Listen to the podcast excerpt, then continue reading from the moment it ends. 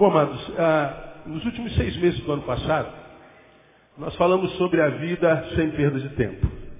Né? Seis meses nós ficamos falando sobre a vida sem perda de tempo. E nós pegamos por base o episódio de Lucas capítulo 24, que é aquele episódio do encontro de Jesus com os discípulos no caminho de Emaús. E você conhece bem o texto, nós ficamos seis meses estudando esse texto, fazendo uma, uma, uma, uma analogia com o tempo presente. E terminamos em dezembro, e na quarta-feira passada nós fizemos uma recapitulação. E nós estudamos, é, pegando o exemplo deles, aquela realidade de que os discípulos estavam em Jerusalém, e só estavam lá porque haviam crido na promessa de um tal de Jesus, que disse que era Messias, que morreria pela remissão do pecado da humanidade, e era necessário que assim acontecesse, mas que ressuscitaria ao terceiro dia. Era o terceiro dia, eles estavam aguardando a ressurreição, perderam a paciência, não conseguiram esperar até o final do dia, e eles então acharam que caíram numa furada. Esse negócio de Jesus é conversa fiada, esse negócio de ressurreição é para trouxa, esse negócio de, de, de, acreditar é uma bobagem, balela, então vamos voltar para a nossa vida normal. E eles deixam Jerusalém e voltam para Emaús. Diz o texto que estava de Jerusalém 12 quilômetros. E no caminho, já quase chegando lá, Jesus ressuscitado aparece perante eles e pergunta, o que vocês estão conversando aí? E eles dão uma bronca em Jesus, chama quase Jesus de burro, né? Será que você é o único peregrino, sabe o que está acontecendo aqui na, na na, na, cidade de um cara que disse que ia ressuscitar, que não sei o quê, mas era conversa fiada. E Jesus foi trocando ideia, eles estavam discutindo entre si. Quando chegou na residência dele, Jesus é, é, mostra o desejo de seguir caminhos, fala, mas já é tarde, entra aqui e, e, e, come alguma coisa com a gente, dorme com a gente, depois amanhã se segue caminho. Jesus entra, senta à mesa, quando ele parte o pão, os olhos dos discípulos são abertos, parece que a escama espiritual cai, e então eles entendem que era Jesus ressuscitado. Quando eles descobrem que era Jesus, Jesus desaparece. E eles então voltam para Jerusalém. Então nós pegamos, fizemos a analogia. Há, há muitos de nós que vive algo semelhante numa outra condição. Estamos bem durante um tempo, mas alguma coisa acontece. Algum empecilho, alguma adversidade, alguma contrariedade. Alguma ausência de sonho concretizado e a gente então que estava esperando que fosse de uma forma a vida, a vida de outra forma, a gente julga que não valeu a pena ter crido, vivido, esperado, feito. E a gente então muda o curso da nossa vida, da nossa fé, da nossa forma de ver a vida, e a gente diz, vamos viver a nossa vida, vamos voltar para a nossa casa, para a nossa vidinha normal. Só que esses, esses camaradas, eles foram até Maús, 12 quilômetros, perderam 12 quilômetros da vida, e a gente pode cronometrar quanto, quanto tempo a pé a gente andou 12 quilômetros, e depois descobriram que o fato de não crer, o fato de não, não, não, não, não, não mais é, é, é, conseguir esperar, o fato de achar que o, o, que transcende a matéria é bobagem, o fato de achar que crer em espiritualidade é besteira, é, é, é, foi um, um erro de diagnóstico que os fez ir até Emaús e depois tiveram que voltar. Perderam 24 quilômetros de vida. Perderam algumas horas da vida por erro de diagnóstico. Nós aprendemos que quem não espera faz o quê? Se desespera. Eles estavam esperando o cumprimento da promessa, não conseguiram esperar até o final do dia, se desesperaram, se precipitaram, voltaram, viram a sua fé desvanecer e depois tiveram que voltar para Jerusalém. Assim é, é, a vida de muitos de nós, aliás, de muitos, muitos, muitos de nós. Muitas vezes nós entramos em relacionamentos, em amizades, em projetos, em crenças ou não crenças, que desconstrói o trabalho original do Espírito Santo na nossa vida, o propósito de Deus na nossa vida, e porque a gente erra no nosso diagnóstico, porque a gente constrói amizades que não vale a pena, projetos que não vale a pena, nós é, somos formatados por verdades que não foram de fato mastigadas ou confrontadas com a palavra, foram, foram reprovadas e ainda assim nós ficamos com elas, fazemos delas a nossa verdade, e os anos vão entrando, vão entrando, vão passando, e aí muitas vezes quando a gente amadurece, percebe olhando para trás, que muitos de nós, quem sabe, jogou tantos anos fora. Tantos anos. Como eu me encontro com gente que, olhando para trás, depois da maturidade, percebem que fizeram da sua vida uma vida que não valeu a pena. E a sensação é aquela sensação de que perderam anos preciosos, perderam tempos preciosos, que muitas vezes não podem mais ser resgatados. E nós falamos, quando é que nós perdemos tempo na vida? Primeiro, quando nós nos distanciamos daquilo que é santo. Eles deixaram Jerusalém, que é o símbolo do que é santo. Nós ficamos é, um bom tempo falando sobre isso. Falamos sobre algumas marcas daquele que está deixando o que é santo, portanto, secundarizando o espiritual, quando Jesus diz que busca primeiro o quê? O reino. Primeiro o espiritual, depois as outras coisas. Né? Quando a gente busca primeiro o reino, as coisas são acrescentadas. Quando a gente busca as coisas invertendo a ordem da palavra, a nossa vida começa a, a se degringolar. Então, algumas marcas de quem está se afastando do reino. Perde, a, a, a, a, tomado pela incapacidade de discernir a presença de Jesus em meio às crises. Ou seja, se eu estou sentindo dor, Jesus não é bom. Se a adversidade chegou, Deus não existe. Se, se, se não aconteceu como eu quero, é, a ideia da promessa da vitória é mentira. A gente perde a capacidade de perceber amor de Deus com dor humana. Falamos sobre isso duas ou três quarta-feiras. A gente perde a sensibilidade espiritual. Perdendo a sensibilidade espiritual, a gente imagina que a espiritualidade é tolice. Na verdade, não é espiritualidade, é a nossa sensibilidade que foi carcomida. Falamos que uma outra marca disso é a soberba. Você não sabe, você é o único que não sabe o que está acontecendo aqui, como quem diz, nós sabemos, você não. Uma das marcas de que nós estamos afastando que é santo é a soberba. E nós aprendemos que a soberba é o quê? Um problema, quem se lembra? Oftalmológico existencial. O soberbo, quando olha para você, se vê sempre além.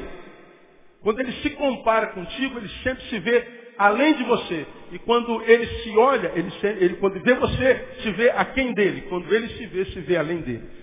Então o soberbo, ele, ele, ele começa a se afastar, porque a visão que ele tem de si é infinitamente maior do que aquela que ele é. Ele não se enxerga. E ele é tomado por três, três é, é, é, verdades. Primeiro, ele se torna crítico. Depois, o quê? Quem se lembra? Sabe alguém se lembra? Cínico. E o terceiro? Uma palavrinha. Outro C. Crítico, cínico, cético. Muito bem. Esse é o processo da queda. Primeiro ele se torna crítico. Nada presta, nada é bom, tudo é bobagem, tudo é idiotice. Eu é quem sei, vocês não sabem, tudo é equívoco. Depois ele se torna cético. Ele se torna incrédulo. Depois se torna cínico. Chega ao cúmulo do cinismo. Esse é o processo da decadência espiritual. E o pior, geralmente o processo da decadência espiritual soa o mesmo processo de autossuficiência humana e intelectual. À medida que ele vai decaindo, definhando espiritualmente, para compensar a definhação ou definhamento, desculpa o neologismo, ele tem a ideia de que humanamente ele está evoluindo, de que ele está prosperando enquanto ser. Mas, na verdade, é uma decadência espiritual. Nós aprendemos que o, o, o ateu, o que, que ele é? Nada mais do que o crente frustrado. Ele não conseguiu ter experiências com o sobrenatural, então o sobrenatural não existe. A fé é tolice. Tudo é bobagem. Vocês que creem são todos massa de manobra. Vocês têm poucos neurônios. Não, não é. É porque eu sou um crente frustrado. Quis muito, mas nunca consegui. Passei por aqui, mas não consegui ter experiências subjetivas. Não consegui me encontrar com Deus do quarto. Me encontrei com Deus da religião, com Deus da igreja. Senti até uns arrepios de quando em vez, mas não gerou vida na minha vida. Então me torno cético, que mais? Cínico, crítico, cético e cínico. Né? Falando sobre isso algumas quartas-feiras. Três, terceira marca que está se afastando, frustração. Né? Eles disseram, puxa, nós fomos acreditar em Jesus, que idiota que nós fomos. Estou decepcionado com ele, estou frustrado com ele. Só que a frustração com Jesus não era com Jesus. Nós aprendemos. A frustração era consigo mesmo. O problema não está no Jesus no qual eu crio. O problema está em mim que crie em Jesus. Né? Então isso é frustração. A frustração que a gente tem com quem quer que seja, dificilmente é com quem quer que seja. geralmente é conosco mesmo. Falamos que a quarta era incredulidade e a vida se torna uma vida teórica. Blá, blá, blá. Blá, blá, blá. A gente vai se afastando de Deus, a gente vira blá, blá, blá. Né? Se você for procurar a construção histórica, a construção real, holograma, holograma. Aí depois nós falamos que uma, uma das marcas de, da vida que é, que é marcada pela perda de tempo é desviar os olhos das promessas para citá-los nas circunstâncias. Eles tinham a promessa de que o Messias ressuscitaria, tiraram os olhos das promessas e olharam para o relógio, olharam para o Cronos. Quando a gente tira o olho da promessa e fita nas circunstâncias, a gente tende a perder tempo na vida porque a gente vai se afastar do que é santo. A gente, se olhar para o lado mesmo, irmão, se a gente for analisar com os olhos tão somente carnais, olhando para as circunstâncias, a gente, a gente tende a desesperar mesmo. Tende a desesperar. Você viu de ontem para hoje, essa semana ali na Cidade de Deus, alguns jovens que param um ônibus, jogam um coquetel molotov, com todos os passageiros dentro. Vocês acompanharam isso aí? Como vocês viram isso na televisão? Todos os passageiros dentro. Vocês viram no outro ônibus, no dia anterior, um trabalhador que vinha do seu trabalho, estava sentado com a janela aberta, um outro cidadão em pé pediu para ele fechar a janela, ele não fechou a janela, ele deu um tiro no peito do cara. Porque não fechou a janela.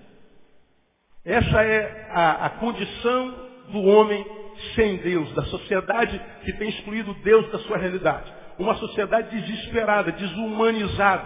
Uma sociedade que tudo que tem vê é matéria, mas não consegue mais transcender. Perdeu a capacidade de transcendência. Se a gente olha para isso e perde a sensibilidade espiritual, a sensação que nós temos é que não há mais esperança. Mas nós não podemos esquecer que uma das marcas do Espírito Santo em nós é nos capacitar para, ainda que a maré esteja indo de mal a pior, nós possamos remar contra a maré. Amém, amados? Porque é o Senhor quem disse, posso que todas as coisas. Em quem? Naquele que me fortalece. Diga, irmão que está seu lado, em Cristo você pode tudo, irmão. Inclusive sobreviver saudável, isso aí. E falamos por último, no último mês, que uma coisa que rouba muito nossa vida, nosso, faz a gente perder tempo na vida, são contendas entre irmãos. O texto diz que eles vinham discutindo. E o que nós falamos sobre contenda, né? Quando a gente sabe você sabe que você é, é o assunto do último fuxico. Você chega na faculdade, entrou na sala e todo mundo para de conversar. Eles estavam falando sobre o quê? Não, nada, não, nada. Não. Aí tem sempre os que vem contar a história, né? Pô, sabe que estavam falando de você lá dentro? Você não vai acreditar que estavam falando de você lá dentro. Aí você diz assim, o que vem de baixo não me atinge. Atinge, irmão. Atinge. O que vem de cima, atinge também. Tudo atinge. Então, ah, eles vinham discutindo e nós falamos sobre contenda. Aí falamos, o que, que a Bíblia fala sobre contenda? É fruto de carnalidade e maturidade. Fruto de carnalidade e maturidade. 1 Coríntios 1, é, 3, de 1 a 3. Segundo, é evidência de reprovação da parte do Senhor. Está lá em 2 Timóteo 2, 14 e 18. E por último, o Senhor abomina. Não é? Aí nós acabamos o nosso estudo. E hoje eu queria introduzir para, de repente, você que está aqui, teve comigo, conosco esses seis meses, e teve coragem, mais do que um homem de Deus é homem, e teve a coragem de se autoanalisar, porque quando o sujeito é homem, ele não vive para analisar os outros, ele se autoanalisa o tempo inteiro. Ele, mais do que ficar apontando os erros dos outros, ele se olha no espelho, porque ele ainda não é soberbo, ele se enxerga, ele ainda tem ouvidos. Então, a, quando o sujeito é homem, ou a sujeita é mulher de verdade, ele se autoanalisa. E ainda tem ouvidos e a palavra ainda toca. Então, de repente, você está aqui, está aí com seus 30, 40 anos, porque é mais ou menos nessa idade que você vai perceber que jogou vida fora. Porque até então não. Até então é fase de construção. Então tudo é festa, tudo é motivo de, de alegria, tudo é motivo de celebração, tudo é oba-oba. É Mas quando, quando, quando a vida vai entrando, e a maturidade vai assentando. E o menino, o bebê de fralda, vai morrendo dentro da gente. E a gente passa a, a, quem sabe, falar como Paulo. Quando eu era menino, eu pensava como menino, falava como menino e andava como menino. Paulo está falando de uma fase da vida dele. Ele não está falando lá da fase biológica, não. Ele está falando do menino espiritual, do menino existencial. Ele diz que andava, falava e, e, e andava como menino. Mas assim que ele passou a ser homem, o que, que ele diz? Quem se lembra? Ele acabou com as coisas de meninos. Não andava mais como menino, nem com menino. Não pensava como menino e não falava mais como menino. Eu agora sou um homem. E existe uma diferença muito grande entre o homem e o menino. E a gente sabe nos frutos. Nos frutos. Falamos isso nesses últimos seis meses. Então, de repente, você está aqui, ou está conosco no site, ou ouviu essa série de palavras, e tal palavra tocou você, pastor, eu, eu perdi muito tempo na vida. Muito tempo na vida. Perdi tempo, por exemplo, um, um, um e-mail que eu, que, eu, que eu li, me mandaram da África do Sul, uma brasileira que mora na África do Sul, você não conhece, nem sabe o nome, nunca vai saber. E ela foi para a África do Sul atrás de um projeto. Esse projeto foi em torno de uma profecia que ela recebeu na sua igreja. Uma profeta chegou perto dela e falou assim, ó, Deus me mostra que tem algo para você na África do Sul. E diz para você largar tudo e ir para a África do Sul. Mas fazer o quê? A palavra é a mesma de Abraão. Qual foi a palavra para Abraão? Sai da tua terra, da tua parentela, para onde? Para a terra que eu te mostrarei. Ora, se essa mulher usa algum neurônio para é, administrar essa profecia, esse chamamento já não seria mais como o de Abraão. Por quê? Porque Abraão diz, eu te enviarei para a terra que te mostrarei. A profecia dizia, a terra é a África do Sul. Então a geografia não era mais semelhante à geografia da chamada de Abraão. Mas ela deixou tudo, crente, mas com pouco bom senso. Largou tudo. Emprego público. Trabalhava na Secretaria Estadual do Estado de Goiás. Largou, pegou um avião e acreditou que quando chegasse na África do Sul, Deus mostraria a realidade dela. Ela está dois anos na África do Sul. Não tem dinheiro para voltar. Ela mendiga na África do Sul. Ela conseguiu mandar um torpedo, porque procurou ajuda numa igreja, porque nem na igreja quiseram ajudá-la. E uma das perguntas que ela, que, ela, que, ela, que ela fez foi a seguinte, pastor, como é que Deus deixou que isso acontecesse comigo? Culpado quem é? Deus. Mas Deus não tem nada a ver com isso. São os nossos equívocos diagnósticos. São as nossas leituras. É a nossa crença sem bom senso. É a nossa crença sem razão. É ouvir alguém é, sem usar o, o, o dom e a capacidade de discernir, de mastigar. Então ela está tentando voltar para cá, vamos tentar ajudá-la.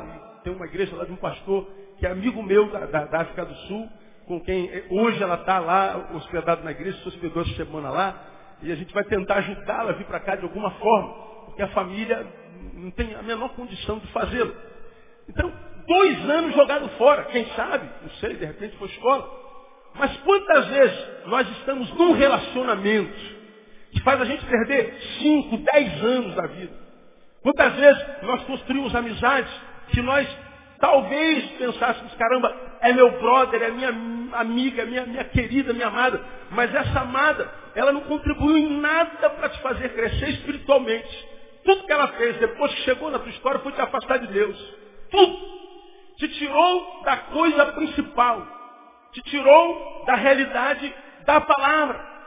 E aí depois que a maturidade vem, é que a gente vê o quanto a juventude, que é bênção na nossa vida, pode fazer mal à nossa existência e nos tatuar negativamente para o resto da existência. Mas, como Deus é um Deus que restaura todas as coisas, eu hoje queria começar a falar com você sobre resgatando o tempo perdido, se não todo algum. Como é que a gente pode, pastor, uma vez que eu, eu reconheço, perdi muito tempo na vida, joguei parte da minha adolescência fora.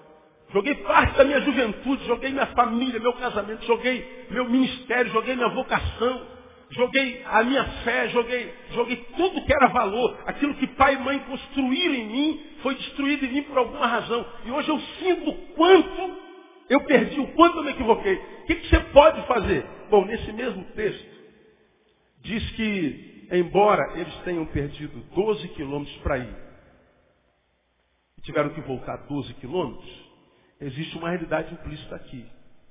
Eles voltaram.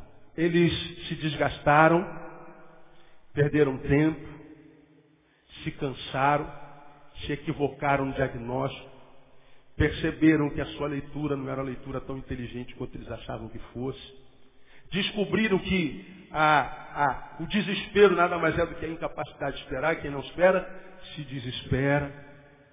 E eles então voltaram. Todavia, eles voltaram. Ora, se eu começo a perder tempo na vida, quando eu me afasto do que é santo, quando eu arranco de mim a realidade da transcendência, do metafísico, do espiritual, quando eu me transformo num punhado de carne e ossos tão somente, num ser cronológico de no máximo 80 anos e só, eu me diminuo enquanto criação de Deus.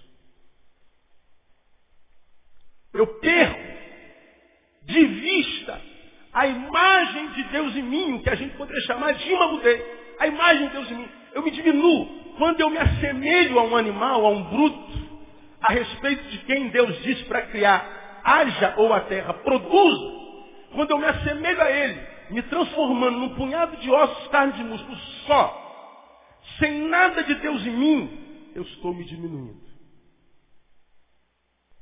Eu arranco de mim, porque me diminuí, a possibilidade de desenvolver e desfrutar coisas grandes na vida.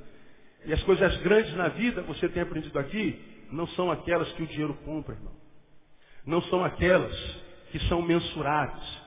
Porque a Bíblia diz, são palavras de Deus, aquilo que Deus preparou para os que o amam. Quem ama o Senhor aqui? Eu amo o Senhor. Pois é, o que, a Bíblia fala a teu respeito? O que, Deus preparou para você? O que está escrito lá? Quem se lembra? Os olhos não veem. O que mais? O ouvido não ouve. O que mais? Coração não sente. Não penetra no coração. Ele está dizendo, olha, o que eu tenho preparado para quem eu amo, não é mensurável na dimensão humana.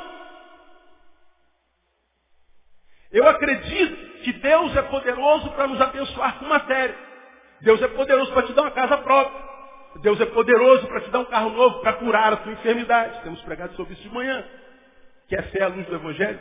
Deus tem poder para abrir as portas. Deus tem poder para fazer coisas sobrenaturais.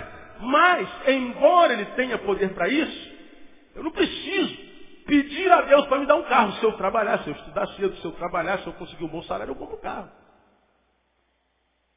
Consigo construir minha casinha. Porque tem gente que nem, nem de Deus é, se lembra, acha que ele não existe, e tem tudo isso. Então o que Deus tem preparado para mim e para você, ele não, não, não, é perceptível, ele não é mensurável. Você lembra que eu mostrei a diferença entre o que tem preço e o que tem valor? Uma coisa que tem preço é uma coisa sem valor, portanto, para nós. Pode reexplicar, pastor? Posso. Quem tem carro aqui? Levanta a mão. Eu tenho um carro, graças a Deus. Que bom. Legal. Ter um carro é uma bênção, não é, Alisson? Então vamos supor que teu carro vale 20 mil. Vamos supor. Se roubarem teu carro, nunca, nunca vai acontecer isso, em nome de Jesus. Mas vamos supor que roubasse, mas não vai roubar. Só suposição. Né? Perder uma coisa que tem preço, 20 mil. Dá para viver sem carro? Dá ou não dá? Quantos aqui não tem carro? Ó, ó nós aí, né, Por enquanto, seu carro já está caminho, irmão. Toma posse aí. Pois é, dá para viver sem carro, varão? Dá, não dá? Dá. De modo que se o teu carro vale 20 mil, ele não tem valor. Ele tem preço, não é valor. Ah, quanto é que, quanto é que, que custa um tabernáculo desse novo? 600 metros quadrados. 300 mil reais. Ora, se esse tabernáculo tem preço, é porque ele não tem valor. Dá para viver sem tabernáculo. Agora diga para mim, ô, quanto custa a tua saúde? 10 milhões para eu dar uma injeção com sangue com AIDS em você. 10 milhões. Sua saúde tem preço? Não, porque isso é valor. O que tem valor na existência humana não tem preço. Ô, ô, Ricardo, você tem uma filha linda, não tem? Como é o nome dela? Ana Beatriz. Quem não conhece a Aninha? Quanto custa a Aninha? Não tem preço. Chega um desses pedófilos da vida e fala assim, Ricardo, um bilhão de dólares para eu levar sua filha. Isso é centavo. Quando é que um bilhão de dólares não vale nada? Quando ele é contraposto àquilo que tem valor na nossa vida. O que tem valor não tem preço. Se tem preço, não tem valor. Agora o que, que acontece com essa geração? Tudo que ela valoriza tem preço. Tudo que tem valor, ela abomina. Quanto custa a tua salvação? Não tem preço. Teu amigo, teu amigo talvez tenha preço.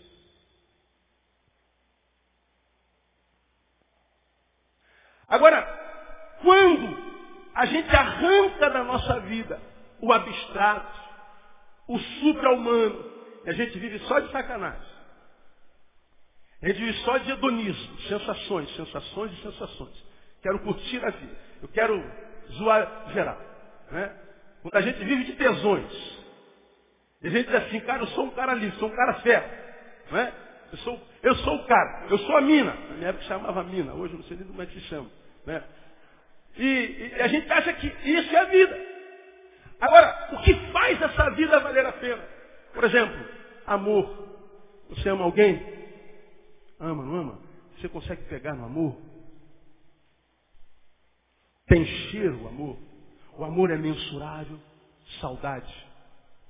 Amizade. Tudo que faz a vida valer a pena e tudo que retrata a vida no físico é abstrato. Ódio, tristeza, desânimo, ânimo, alegria.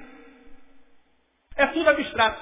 Quando você se resume à matéria tão somente e tira de você a dimensão sobrenatural, espiritual, você se diminui e você vai viver o ordinariamente humano.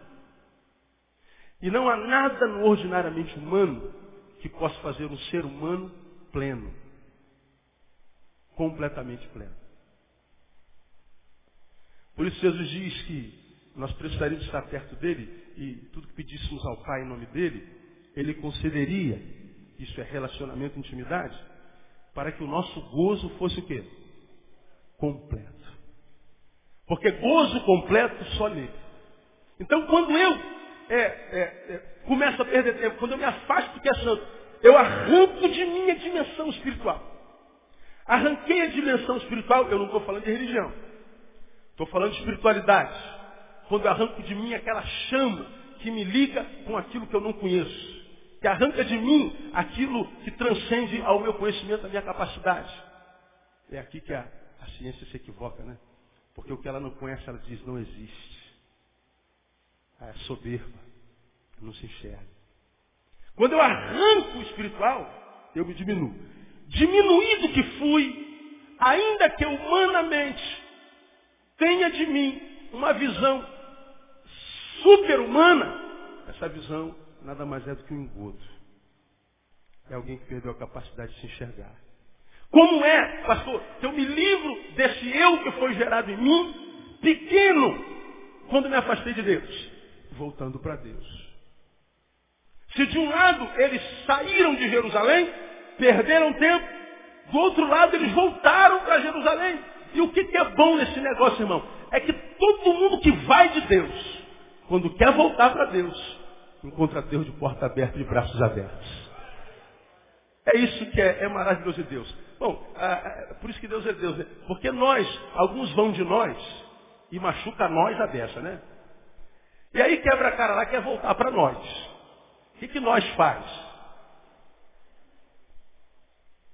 De novo, não, mas aqui não. Vai cantar noutra freguesia. A gente perde a confiança. A gente aprisiona o outro do lado de fora da nossa vida. Quando eles vão de nós, nós não queremos mais eles em grande escala. Mas nós não somos Deus, graças a Deus. Então o que, que Deus está falando assim? Se você reconhece que perdeu tempo se afastando do que é santo, o santo está aqui dizendo, volta para o santo, que eu te recebo de braço aberto em nome de Jesus.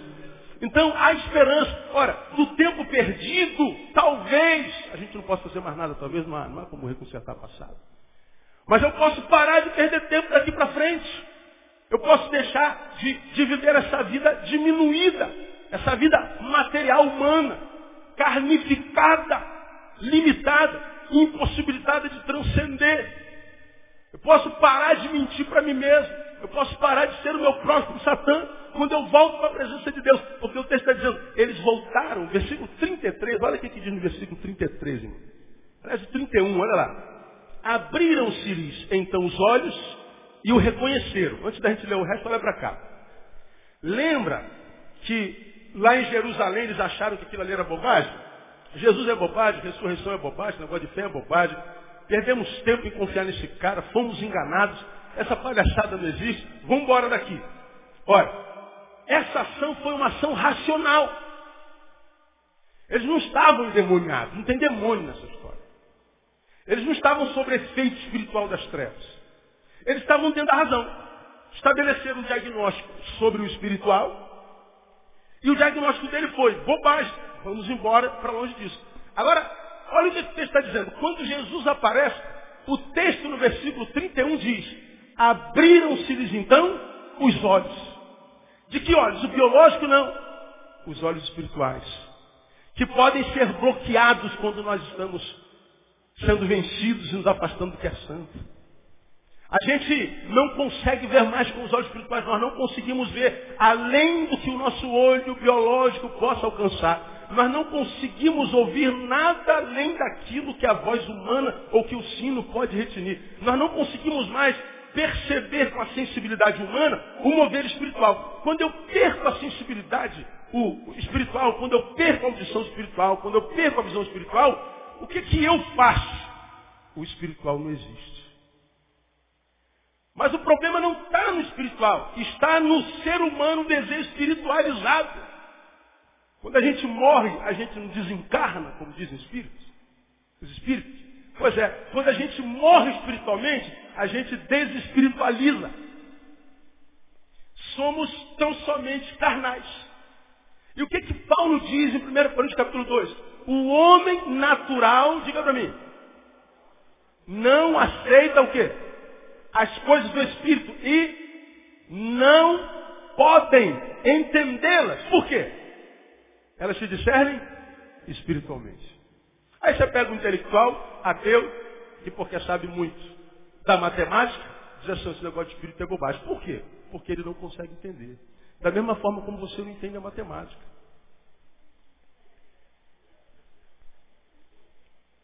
Você botar aqui, ó, pastor, faz um, equação do primeiro grau, nem, nem do, do anterior primeiro grau de matemática. Não. Química e física, só isso, irmão. irmão. Vamos dar rumo dessa prosa. Agora, o fato de eu não saber física não significa que isso é bobagem. Não. É porque o homem desespiritualizado se torna um soberbo carnal. O ateu é um crente frustrado. Ele quis muito ter experiências espirituais. Não conseguiu. Ele viu Sônia tendo, viu Paulo tendo, viu o, a Bruna tendo, a Mark tendo. Ele vê a igreja sendo abençoada, pessoas sendo curadas, restauradas, vê família sendo abençoadas, drogados sendo libertos, vê o Espírito Santo passando, vê quando ele sente até um arrepiozinho de sentiu, mas a obra não consegue se estabelecer dentro dele, se discerne espiritualmente. É espiritual. Então discutir religião é no mínimo burro. Ah, pastor, eu não concordo com isso. Amém, filho. Deus te abençoe. É com Deus. Aí eu digo, legal. Bobagem. Se não for pelo Espírito Santo de Deus, irmão, é sino que retine. É bobagem. O que, que a Bíblia fala sobre isso? Ao homem faccioso, depois de uma ou duas admoestações, evitam. Falou uma, duas, não entrou? É pérola porco. Pérola porco. Ele está desespiritualizado. Ele está carnificado. Virou um punhado de carnes e ossos. Agora, quando a gente volta, volta porque os olhos se abrem. Há uma ação espiritual com a presença de Jesus na casa daqueles homens. Jesus entra na casa deles e diz, os olhos se abriram. Eles então perceberam que o coração abrasava. Os olhos abrem e o coração abrasa. O olho é o órgão exterior, o coração é o órgão interior. Quando a gente vê, com o que há do lado de fora, ou a gente percebe lado de fora, é porque algo do lado de dentro já foi feito.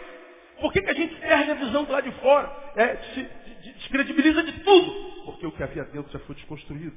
Como, quando é que tudo lá de fora é restaurado? Quando o que há dentro começa a ser reconstruído pelo Espírito Santo de Deus. Alguns de vocês são testemunhas fatídicas disso. Estavam mortos, estavam enterrados espiritualmente. Mas começou a ouvir a palavra, começou a dar uma chance ao Espírito Santo de Deus. E aí, hoje, você está aí, renovado, com uma nova unção e cheio da alegria do Espírito Santo de Deus. Amém ou não? Quantos, quantos já tiveram mortos aqui, na verdade, na presença do Senhor? Irmão, nos meus, meus 17 para 18 anos, eu entrei no exército com 17 anos de idade. Eu fui um ano antes. Eu fui voluntário. 17, 18 anos foram meus piores anos. Piores anos. Paraquedista e ser crente dentro do quartel não é fácil. E nessa fase nós nos preocupamos muito com a imagem. Nós nos preocupamos muito com a opinião alheia, com o que os outros pensam de nós. Nossa imagem é muito mais importante que o nosso conteúdo. Não é? E nem sempre que a gente produz com a boca tem a ver com o que há dentro. A gente se torna uma farsa. Então ser, ser santo era, era, era a coisa mais difícil do mundo. Só que é, é, é para ser aceito lá de fora, a gente tem quase que nos afastar do que é santo. E a gente se afasta. Só quando a gente se afasta do que é santo, a gente percebe que a nossa vida, como eu falei, ela vai se, se carnificando. Carnificada, se você é um ser espiritual, não há plenitude, não há alegria nenhuma. Nenhuma. A não ser aquela que dura enquanto a, a, o prazer carnal dura. Por exemplo, não, pastor, eu gosto muito de um, de um sei lá, de um pagodão da, da madrugada. Legal, pagode é um negócio legal. Né? Você quer pagodinho, isso é muito legal, gosto também. Agora, a alegria do pagode dura até quando? Até a hora que acabar o pagode. A alegria da orgia sexual dura até quando? Quando acabar a orgia sexual. A alegria da, da, da fumadinha de maconha, da cocaína, dura até quando? Até acabar o efeito. Acabou o efeito, acabou a alegria. De tal forma a gente anseia pela alegria, pela vida que vale a pena, que a gente volta para a dor que a gente volta para a bebida, que a gente volta a alimentar a carne. Porque a gente quer sentir aquilo que sentia no ajuntamento. A gente quer sentir aquilo que a gente sentiu quando a gente estava com os outros e mostrava ser uma coisa que a gente não era. Agora não adianta, o som tem que ser desligado. A imagem que você projeta no social tem que ser desfeita e você tem que voltar para casa e se encontrar consigo no seu travesseiro. Enquanto você é menino, você foge de si. Mas quando a maturidade chega, ela te esmaga. E você vai olhar para trás e vai ver como eu era tolo e não sabia. Agora, você que está aqui e já passou da meninice, o Senhor está voltando, volta. O Senhor está dizendo, venha, eu estou de braços abertos, caiu, é, abriram-se então os olhos reconheceram nisso, ele desapareceu diante deles. Versículo 32 e disseram um para o outro. Porventura não se abrasava o coração quando pelo caminho nos falava e quando abria as escrituras? E olha o 33. Na mesma hora levantaram-se e fizeram o quê? Voltaram. Meu irmão, esse texto ele traz algumas é, lições muito tremendas. Primeiro que eu, eu paro de perder tempo na vida quando eu me reaproximo daquilo que é santo. Comecei a perder tempo quando eu me afastei do que é santo. Quando eu volto, me reaproximo, então eu posso tentar não mais perder tempo. Agora, esse retorno tem algumas implicações. É aqui que está o problema. Quantos crentes, que crentes foram e foram usados por Deus, se afastaram de Deus que é santo, estão perdidos no mundo. Uma farsa existencial. Tentam voltar e não conseguem. Quantos de repente vocês estão aqui? Fingem que está tudo bem, que está tudo legal. Na verdade, você está tentando voltar para a casa de Deus, para o Deus da casa e não consegue. Você não consegue mais ser senhor do teu corpo. Você não é mais senhor dos seus pensamentos. Você não é mais senhor das suas imagens ou da sua imagem. Você não é mais livre porque se tornou um escravo da sua liberdade. entendeu equivocadamente o que é liberdade. Lembra que eu falei sobre liberdade domingo passado, já falei outras vezes. O homem sem Deus pensa que ser livre é fazer tudo o que quer. Só que a liberdade de Deus não é essa. A liberdade de Deus é não fazer o que não quer. A gente é livre para cheirar, mas porque é livre não cheira. A gente é livre para beber, mas porque é livre não bebe. A gente é livre para fazer, mas porque a gente é livre a gente não faz. A gente é livre para dizer sim quando quiser, mas também é livre para dizer não quando não quiser. Não é o caso do homem longe de Deus. Ele é livre para dizer sim a tudo que quiser, mas não é livre para dizer não ao que não quer. Quando você faz o que é santo, você perde a capacidade de dizer sim para o que é santo. Tenta voltar para o que é santo. Mas você percebe que na separação e no distanciamento, a imagem de Deus foi sendo deformada em você. Aí magudei. E reconstruir uma imagem, talvez não seja tão difícil, mas reconstruir uma essência, isso é complicado. E aí eu vou começar a falar com vocês sobre considerações sobre o retorno. Vou dar uma só hoje. São quatro ou cinco. Primeiro, nosso retorno deve ser o primeiro fruto da restauração da consciência. Primeiro fruto da restauração da consciência ou da consciência restaurada. O texto diz que abriram-se-lhes então os olhos, ou seja, a consciência deles foi curada. É exatamente o que aconteceu com um personagem da Bíblia. Que está na parábola do filho pródigo. Pai, me dá tudo. Eu agora já tenho 18 anos, sou homem, já sei de tudo da vida. E eu vou viver a minha vida, não quero saber de pai, não. Não quero saber de autoridade, não. E ele vai. Quando se afasta do que é santo, vai viver uma porcaria de vida. Literalmente. Quando ele está lá, Ricardo, você falou em viver uma porcaria de vida? Qual foi a palavra que está lá na Bíblia? Caindo, porém, em si. Quando é que cai em si? Quando está bem longe da casa do Pai. Quando a matéria já não o completa. Quando o homem carnificado já não encontra alegria em mais nada. Ele tem que mentir para todo mundo dizendo que está bem. Dizendo que está feliz, que está tudo certo. Ele tem que dizer que dorme bem, ele tem que dizer que, que, que, que, não se equivocou. Não. Agora, lá no meio dos corpos, ele cai em si. Agora, ele não cai em si e termina a história. Caindo, porém, em si, disse. Quem se lembra o que ele disse? Levantar-me-ei e irei ter com meu pai. Olha aí, ele cai em si e faz o quê? Retorna, se levanta. Não adianta se conscientizar, pastor, que merda que eu fiz da minha vida. É, a palavra é essa aí mesmo. Pastor, eu estou aqui na M. Pastor, minha vida é uma mentira, é uma farsa.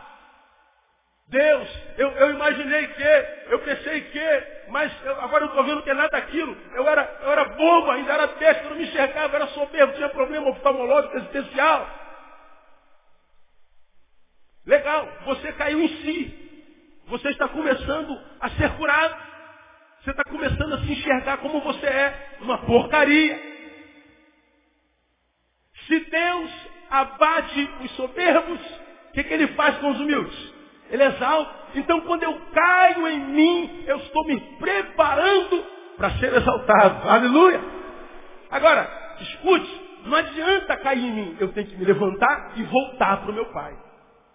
Não adianta você ficar lutando contra a palavra. A palavra ainda penetra em você, ela mexe com o teu coração, mexe com o teu ser. Você sabe que depois que você se afastou do que é santo, tua vida começou a, a perder sentido. Então o Senhor está te mostrando na palavra nesses meses todinhos, filho, embora você aparentemente tenha desistido de mim, eu não desisti de você. A casa do Pai continua sendo a tua casa, porque você é filho. Então o filho, ele se levanta e ele vai o, o retorno deve ser o primeiro fruto da restauração da consciência. Se você, irmão, nesse tempo que a gente está aqui ministrando de seis meses, é daqueles homens ou mulheres que está percebendo que a coisa está ficando preta. Você é um homem ou uma mulher carnificada. Alguém que por erro de diagnóstico, achou que o espiritual é tolice. O que papai, mamãe, família ensinou é tolice. Você que entrou. Você que percebeu que está perdendo tempo na vida, irmão. Como eu, como eu falei no início desse, desse, desse estudo, há, há tantos meses atrás, eu, eu, você se lembra, que é mais antigo comigo aqui, eu fiz um estudo de nove meses sobre reencarnação aqui na nossa igreja. Eu mergulhei no livro dos Espíritos de cabeça. Mergulhei no Evangelho segundo Allan Kardec de cabeça. Atendi até um, um alguém que é dessa festa semana. E mostrei o livro dos Espíritos para ele. Falei, olha, eu conheço o livro dos Espíritos quase como eu conheço a Bíblia Sagrada.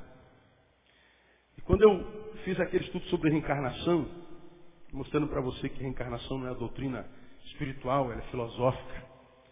Ah, é, ela é antes de, de, de Kardec, muito, muito antes. Eu mergulhei naquela, naquela doutrina porque eu queria uma fé muito racional.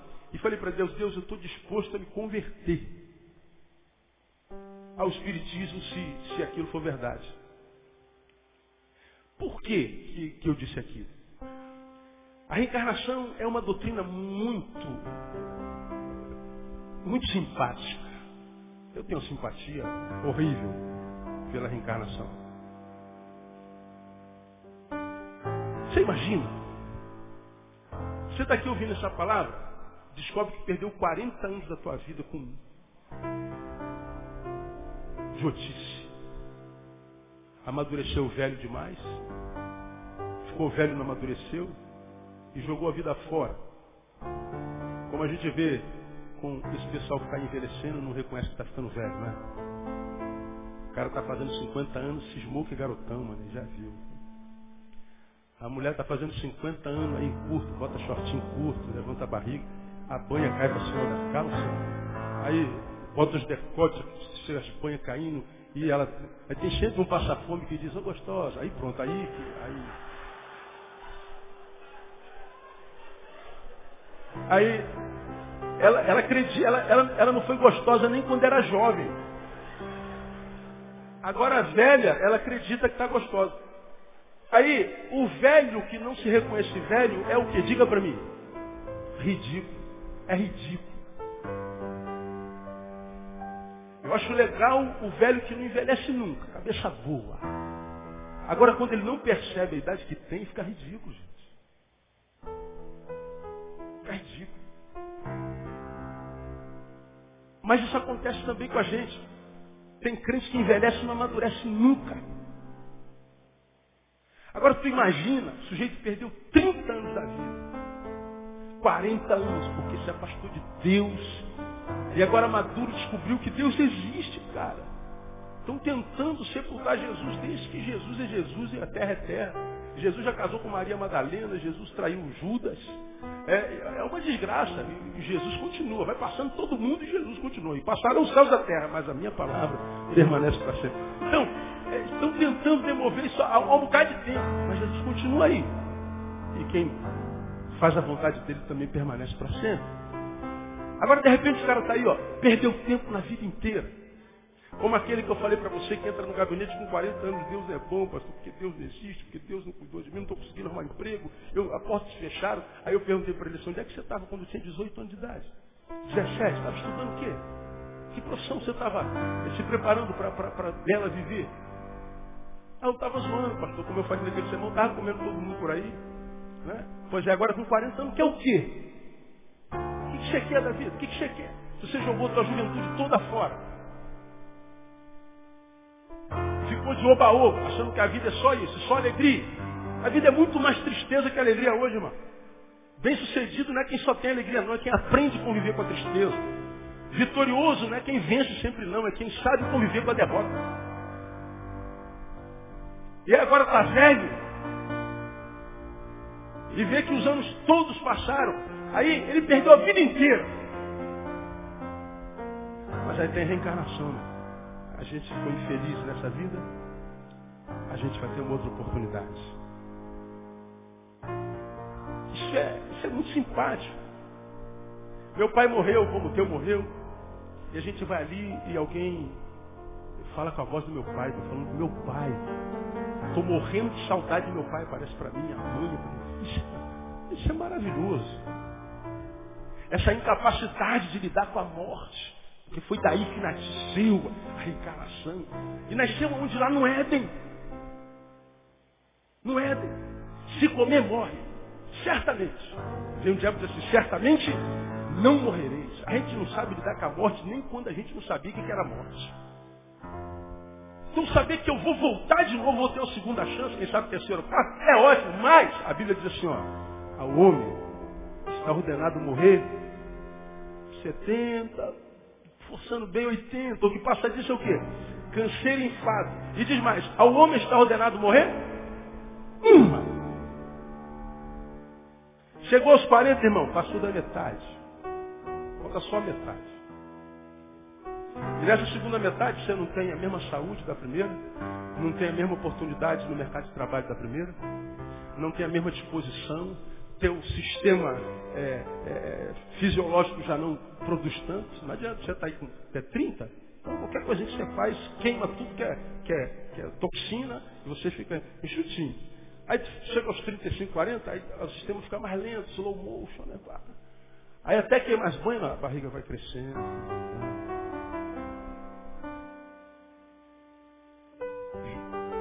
Chega na fase do condor, né? Condor aqui, condor ali, condor aqui. Aí você olha para trás e diz assim, caraca, eu tô, tô morrendo e nem vivi. A Bíblia diz que a gente só tem uma vida. Ou a gente é feliz nessa, ou a gente não é feliz. Ou a gente aprende a ser economista de nós mesmos, administrador de nós mesmos, ou a gente vai passar pela vida como passa grande parte dessa geração. Gente que nasce e morre sem ter vivido. Porque acha que a vida é zoeira a vida inteira. Ah, eu acho que a gente tem que celebrar, que a gente tem que ir para os melhores cinemas, ver os melhores filmes. Você tem dinheiro para comer num bom restaurante, come. Vai namorar tua namorada, casa com ela, viaja com ela, vai, pra, vai passear, irmão, vai viver. Vai pisar na grama, vai, vai abraçar a árvore como o cara do futuro da humanidade. Vai, vai, vai ler bons livros. Construa amizades que depois delas você se transforma num ser humano melhor. Vai viver a tua vida. Não precisa ficar enfirnado, enfunado dentro de um templo. Agora, para você viver a vida, você não precisa se afastar do autor da vida.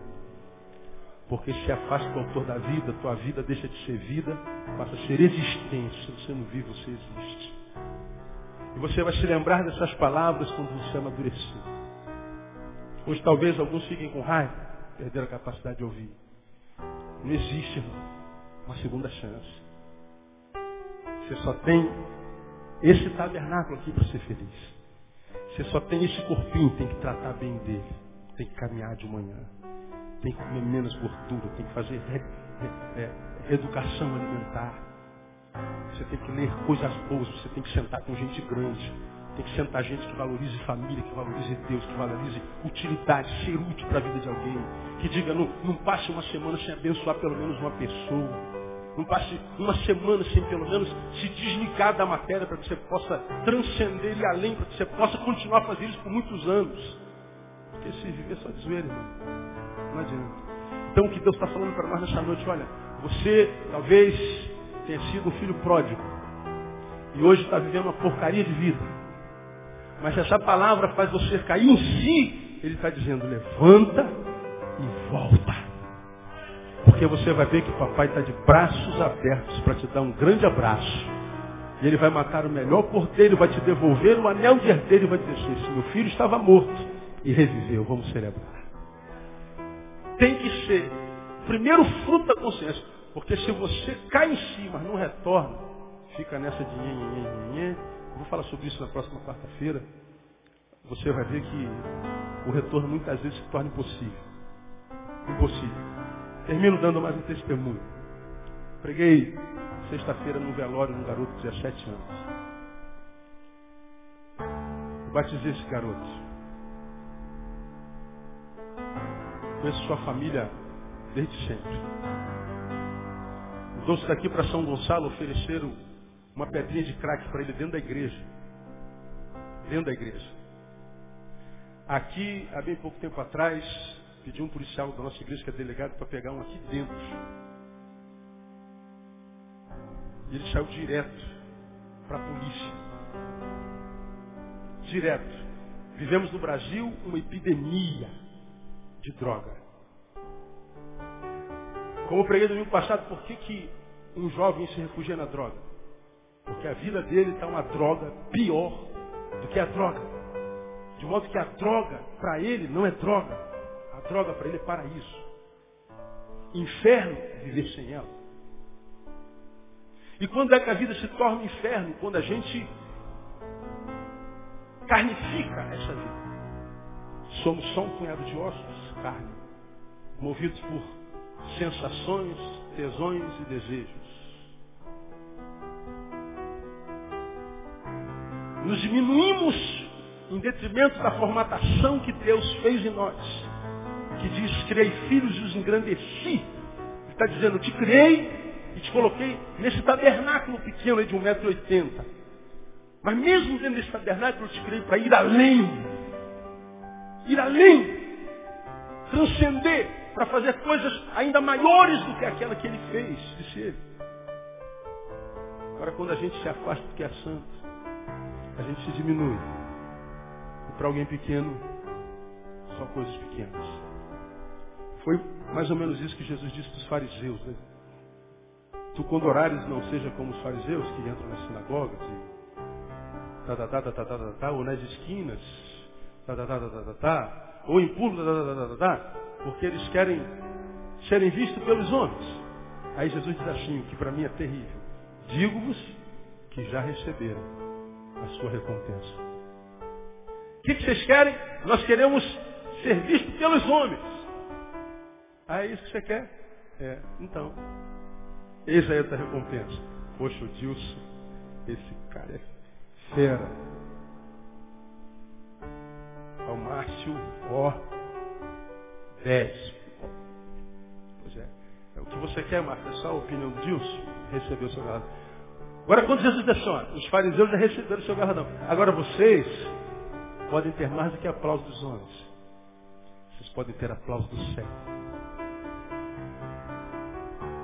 Você pode ser olhado por Deus, como tenho pregado naquela série de sermões de manhã, e ouvir de Deus, eu não tenho vergonha de ser chamado seu Deus. E quando a gente é razão de alegria e orgulho para Deus, irmão, aconteça o que acontecer, porque nós não somos carnificados, somos espiritualizados, nós não somos mais refém dessa matéria. Espero que você é bonito. Obrigado. Espero que você é feio. Amém. Espero que você é rico. Ah, você? Amém. Espero que você é pobre. Amém. Espero que você é, é, é, é simpático, você é antipático, você é inteligente, você é burro. Você se liberta do outro. Você se liberta da imagem. Você não precisa mais deitar no seu travesseiro de madrugada, quando a tua companheira insônia chegar, não tem que mentir para si mesmo. Não tem que ser um do lado de fora do portão e outro do lado de dentro do portão. Você pode ser exatamente quem você é no coração de Deus. Como é que eu paro de perder tempo na vida? Voltando para que é santo. Lembrando que o retorno precisa ser o primeiro fruto de quem adquiriu e recobrou a consciência. Se o Espírito Santo tem falado com você com essa palavra, irmão, e você reconhece que está longe, amém. O processo da cura começou a se estabelecer na tua vida. Agora não basta só cair em si, tem que se levantar e voltar para Pai, em nome de Jesus. Então volta para Ele hoje, amém, amados? Deus te abençoe, semana que vem a gente continua. Vamos aplaudir o Senhor?